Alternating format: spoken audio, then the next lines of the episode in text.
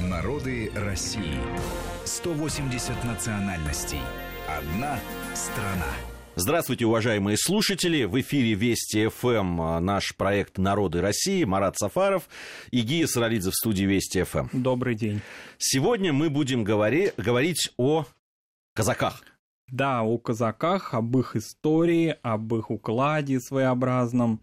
Конечно, разговор о казаках, он явно не вмещается в одну программу, поэтому мы с Ги планируем поговорить о них особо и подробно, но такая обзорная, вводная часть, если так можно выразиться, да, вот сегодня мы хотели бы о ней, а, ей именно программу посвятить, потому что а, значение, масштаб, численность, культура, а, вклад в русскую историю, и не только в русскую, казачество колоссален, и поэтому такой поверхностный и краткий разговор здесь совершенно неуместен, необходимо говорить особо и подробно. Безусловно. Э, это, собственно, цель нашей программы – говорить о народах России э, подробно э, и весомо, я бы да. так сказал. Марат, сначала все-таки нужно определить. Вот мы говорим, эта программа называется «Народы России». Мы уже в некоторых своих программах говорили о том, что часть казачества претендовала на то, что это народ. Да. В свое время, и даже сейчас это такое иногда происходит. Хотя, ну, большинство все-таки, ну, подавляющее большинство в научном мире считают это, ну, таким все-таки этносоциальным, что ли, да, явлением. Конечно, да, большая часть и научного мира и исследователей, допустим, как этнографов, так, например, и филологов, что очень важно, поскольку, ну, все-таки, да, редко, когда народ не имеет собственного языка, поэтому если мы говорим на русском языке все, то, вероятнее всего, это часть русского мира, да. Ну и, конечно, само казачество. Здесь надо прямо сказать, что если мы не берем, допустим, отдельные какие-то очень локальные группы, то большая часть казаков, если они говорят о себе, то они прежде всего подчеркивают свое отношение к русскому народу, к русской нации, колоссальному, а, колоссальной исторической связи с русским миром. Тем не менее, вот то, о чем вы сказали, да, такое мнение тоже присутствует. Более того, в переписях иногда мы встречаем интересные цифры. Например, в переписи, а, которая прошла в 2010 году, мы получили чуть более 60 тысяч человек на территории России, которые себя назвали казаками, как вот так они себя считают, то есть как народ отдельный. Но понятно, что даже если мы посмотрим на географию русского казачества, то 65 тысяч – это очень небольшая цифра. А, поэтому большая часть казаков – это, конечно, русский народ. А, если все-таки суммировать такую дискуссию большую, которая, кстати, началась а, и в русской историографии нашей колоссальной, нашей великой масштабной, все-таки, конечно, это такая этносоциальная, этносословная группа военнослужилого населения, причем Иногда, ну, понятно, что в большей степени это ассоциируется с русским народом, но в казачество вступали и казаками были иногда и представители других народов, о чем мы сегодня поговорим. А, но прежде всего, конечно, это ассоциируется с русским народом, это безусловно. А, здесь надо сказать, что несмотря на такое представление, что казак вольный человек, и он а, не в подчинении никому, тем не менее казачество, конечно, разделялось на определенные группы, например, на реестровое казачество, казачество как бы такое служилое, что ли, то есть которое а, несло все-таки царскую службу на определенных условиях. И казачество вольное, которое, ну, фактически так само себе было представлено и имело очень широкую автономию. Если мы говорим о русском мире, то казачество может быть в сравнении с русским севером, вот, ну, очень недолгого периода, да, средневекового. Вот это те, те, те русские вольницы, те русские такие земли, где широкая была автономия, очень большое количество прав, причем отражавшихся и в культуре, например, вольности, а, быта, достаточно большая раскрепощенность людей, раскрепощенность женщин, то есть вот эти все черты, которые не присущи крестьянской великорусской общине, свободы, которые там были, такой вольный характер жизни, конечно, вот это казачество и в очень недолгий период времени русский север. Это такие феномены русской жизни. А, понятно, что и реестровые, и э, вольные казаки, они в общем, выполняли одну функцию, по большому счету, иногда даже не осознавая это. Они а, прикрывали, укрепляли русские границы.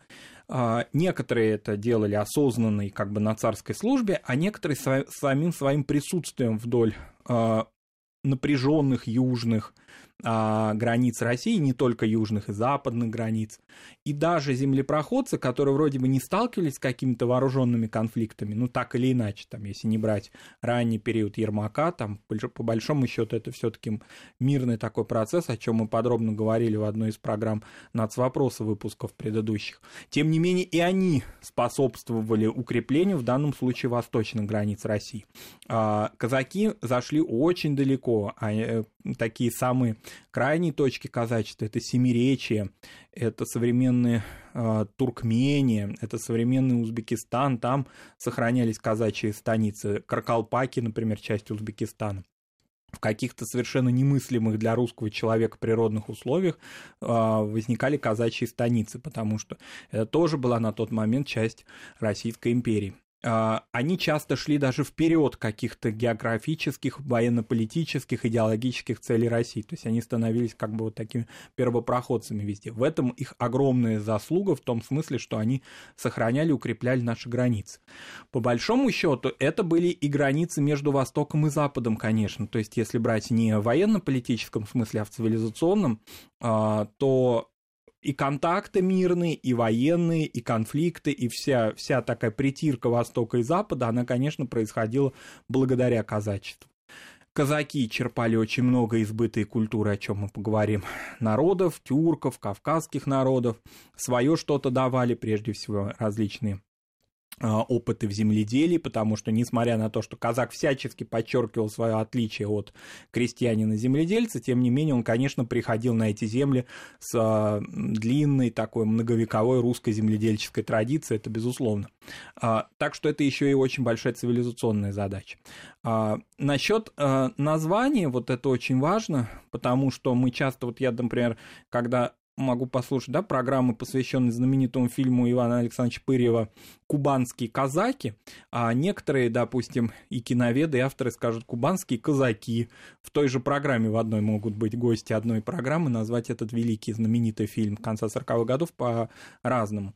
И, может быть, и так, и так будет правильно, потому что, в принципе, ну, утвержденное такое, утвержденного нормативного значения, по большому счету, нет. Поскольку происхождение этого ну, такого вот наименования, не будем его называть этнонимом, потому что раз мы не, не, не считаем, что это отдельная нация, а часть русского народа, то, конечно, это не этноним, скорее наименование. Как оно произошло? А, прежде всего, большая часть исследователей полагает, что, конечно, здесь тюркские корни от вольного человека, тюркское такое вот происхождение, то понятие здесь как-то вот ну, становится очевидным, что ли очень настаивал на этом, так, ну, как и вообще во всем он настаивал на такой позиции. Лев Николаевич Гумилев, это вообще его такая, да, его конек везде искать тюркские корни, где они есть и где их нет. А, но и солидные, ну, я не хочу сказать, да, Гумилев не солидный, Гумилев своеобразный, но и такие, так скажем, официальные, назовем их так, историки XIX века и советского периода тоже, в общем, были согласны с тем, что термин казачество, термин казак происходит от тюркских наименований. Здесь, в общем, сама история географии пространства как бы на это указывает. Все-таки большая часть казачества начинает зарождаться на границах Дикого поля, на границах России и Великих степей, еще задолго до расширения границ, собственно, вот о чем мы сказали, еще вперед они а, царя уже пошли, так скажем, в эти пространства, и поэтому соприкосновение с тюркским вот этим степным миром, оно здесь было очевидно, и э, поэтому так произошло. Разные термины, разные, вернее, версии идут относительно и баталии, такие дискуссии насчет того, а, собственно, этнически-то как они появились. Но, опять же, большая часть авторов склоняется к выводу, что это, конечно, переселенческие волны то есть это люди, которые переселялись от каких-то притеснений, Например, от утверждения крепостного права в 1648 году по результатам соборного уложения и раньше, в общем-то, а, ну, можно сказать, и в XIV, в XV веке уже прослеживается это понятие. Но есть такие авторы, которые полагают, что это чуть ли не автохтонное славянское население вообще вот этих пространств, то есть возводит это вот, ну, к раннему даже средневековью. Такая точка зрения не пользуется большим авторитетом, но она тоже есть. То есть это загадочная история, как они появляются там. Очевидно, что волны были, это понятно, это по всему видно, например, потому что они уклад приносили из центральных русских губерний, даже с русского севера приносили различные черты материально-духовной культуры. А, но все-таки это период вот, ну, такое вот 14 а, век, 15, особенно 16 век. В 16 веке уже это складывается в общности окончательно, потому что в 16 веке они а, начинают формироваться уже как отдельные группы, а в 17 веке активно принимает участие, скажем, а, в смутном времени Кондратий Булавин, а, Болотников потом, ну не только в смутное, я имею в виду, и вообще по 17 веку, да, а, Петровское время, да, вот, допустим, если мы берем Булавин, это уже Петровское время, Болотников это смутное время, Разин, в 18 веке Пугачев, то есть вот эти все названные казачьи атаманы, казачьи а, вожди восстаний, которые формировались первоначально именно в казачьей среде, а потом вовлекали в себя все сословия России, а, такие, скажем так, угнетенные, говоря марксистским языком, это 17 э, век, это смутное время, это ответ на вот эту Петровскую достаточно жесткую реформацию, которая у нас осуществлял модернизацию. Вообще вот эти госуд... ответы на государственную политику у казаков вспыхивали очень быстро. Что-то не так, сразу начинался ответ, реакция. А, допустим, Петровское время, при всем том, что вроде бы, казалось бы, каких-то конкретных больших таких ответов и бунтов не было, несмотря на все а, его, так скажем, да, достаточно жесткие меры и церковные, и сословные, и не только бытовые, но и а, вещи, которые связаны с переустройством вообще всего общества в целом. Тем не менее, казаки, вот они одними из первых выступили, они сразу как-то свою реакцию а, показали, и а, Булавинское восстание чему примером. А, смута, то же самое, народ доведенный до отчаяния, государство практически не существует, и вот Иван Болотников появляется на авансцене. А, не случайно они принимают участие, ну, так или иначе, в старообрядческом движении, скорее не в самом движении, а в последствиях его. Конечно, старообрядческие историки несколько преувеличивают, они там прям уже миллионами считают казаков старообрядцев. Вероятно, это не так. Старообрядчество все-таки ассоциируется с господствующей церковью, но то, что среди старообрядцев э, было большое казачье население, э, казаков было очень много, это мы знаем даже по началу 20 века, даже по белому движению. Интересно, что вот потом это казачьи вольницы и казачий бунт прекращаются. И, скажем, уже вот если мы берем постпетровское время, а, там вот, а, ну, собственно, Пугачевское восстание вспыхивает. А дальше весь 19 век это прям такие верные сыны Отечества. Не случайно это одни из последних защитников старой власти во время гражданской войны такое активное участие они принимают в белом движении, такой силой становятся, так скажем, в защиту да, старой России. Хотя и красная часть тоже будет, и чему примером конная армия Буденова, которая тоже формировалась из казаков. Поэтому, ну, вот это вот такая вот феноменальная, феноменальный вклад, практически ни один период русской истории, ну где-то с 15 века уж точно, мы без казаков никак не пройдем, везде они участвуют. А, и все же начало, э, да, вот э, появления э, казаков, где это происходило, и вообще как вот территориально это развивалось? Где появлялись первые эти поселения казаков, на каких границах? Mm-hmm. Как потом это менялось, география? Да, если мы берем, допустим, вот наших великих русских историков, то вот, допустим, Сергей Михайлович Соловьев отмечал, что первое упоминание о них появляется, по его мнению, в а, конце первой половины XV века в летописи в повести о Мустафе Царевиче, где упоминается казаки рязанские, которые пришли на помощь к рязанцам и москвичам против царевича, ну, такого ордынского, назовем, пост, позднеордынского царевича Мустафы в конце 1444 года. То есть они в пространстве Центральной России появились фактически. А, и в то же время, почти в этот же период, ну, в концу уже 15 а, века, они упоминаются в, во время похода польского короля Яна Альбрехта на татар, а, когда казаки-христиане ему показывали дорогу на Подолье, то есть в другом совсем пространстве. Другими словами, да, они сразу же начинают возникать в этот период времени в обширном пространстве не только централизованного да, русского государства или формирующегося русского государства вокруг Москвы, но и появляется в пределах, например, польских земель, чему подтверждением служит дальше такой такая зависть, из которой дальше будет формироваться целый такой букет большой запорожского казачества в пределах этого государства, этой территории. То есть, другими словами, они появляются фактически везде и сразу.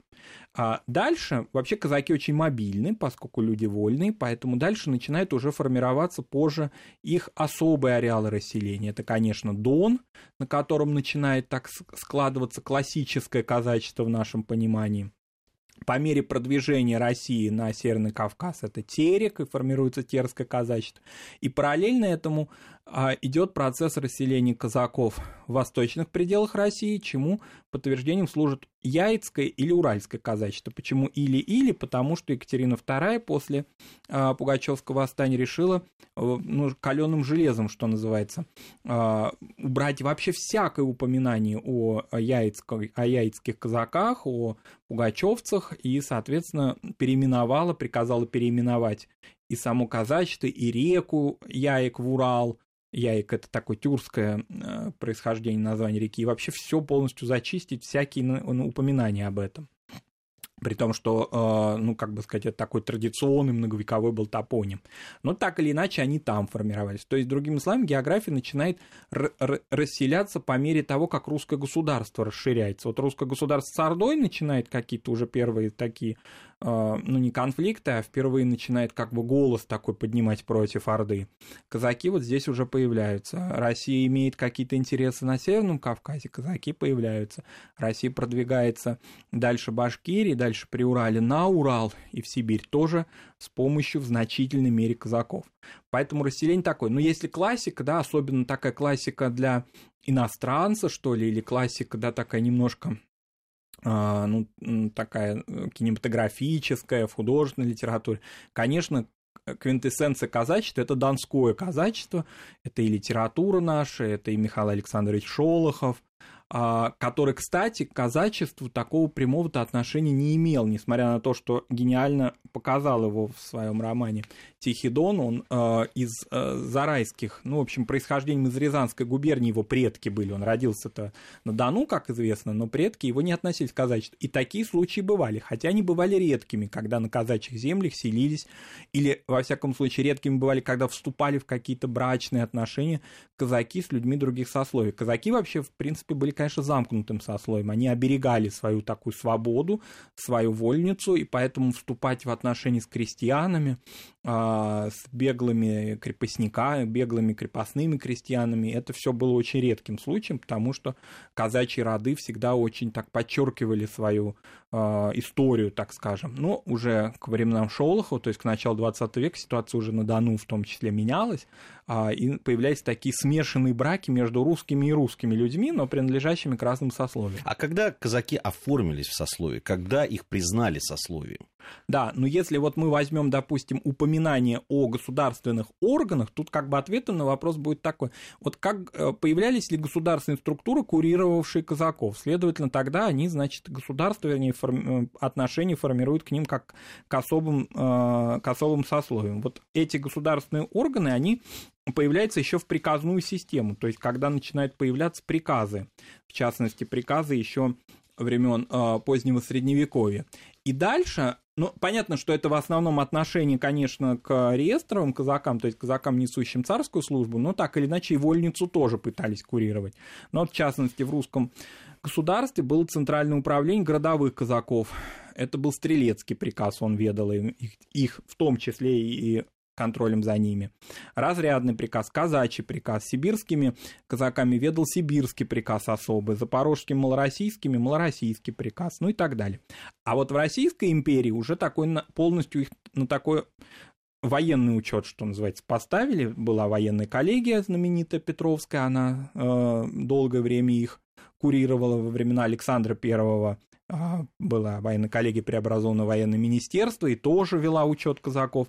Ну и фактически, если брать вот самые последние годы Российской империи, это казачий отдел главного штаба. То есть, другими словами, ну, со времен возникновения приказной системы вот так и отношение к ним как к отдельному сословию, со всеми вытекающими правами и обязанностями. Прав было достаточно много, в том числе связанных с а, полным или частичным снятием с них податей, то есть фактически значительная часть казаков налогообложением, налогообложению не подвергалась. А, кроме того, казаки как бы избегали рекрутчины, они несли военную службу особым образом, сами по себе.